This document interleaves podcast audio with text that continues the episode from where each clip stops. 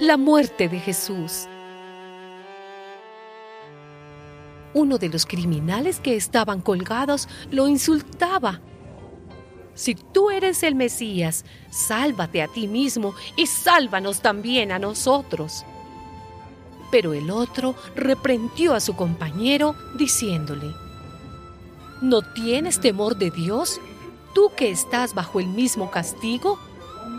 Nosotros estamos sufriendo con toda razón porque estamos pagando el justo castigo de lo que hemos hecho. Pero este hombre no hizo nada malo. Luego añadió, Jesús, acuérdate de mí cuando comiences a reinar. Jesús le contestó, te aseguro que hoy estarás conmigo en el paraíso. Desde el mediodía y hasta las 3 de la tarde, toda la tierra quedó en oscuridad.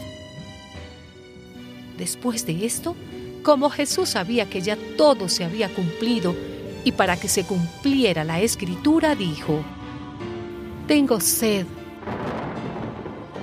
Había allí un jarro lleno de vino agrio.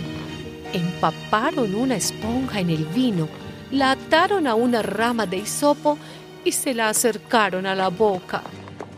Jesús bebió el vino agrio y dijo, Todo está cumplido. Luego inclinó la cabeza y entregó el espíritu.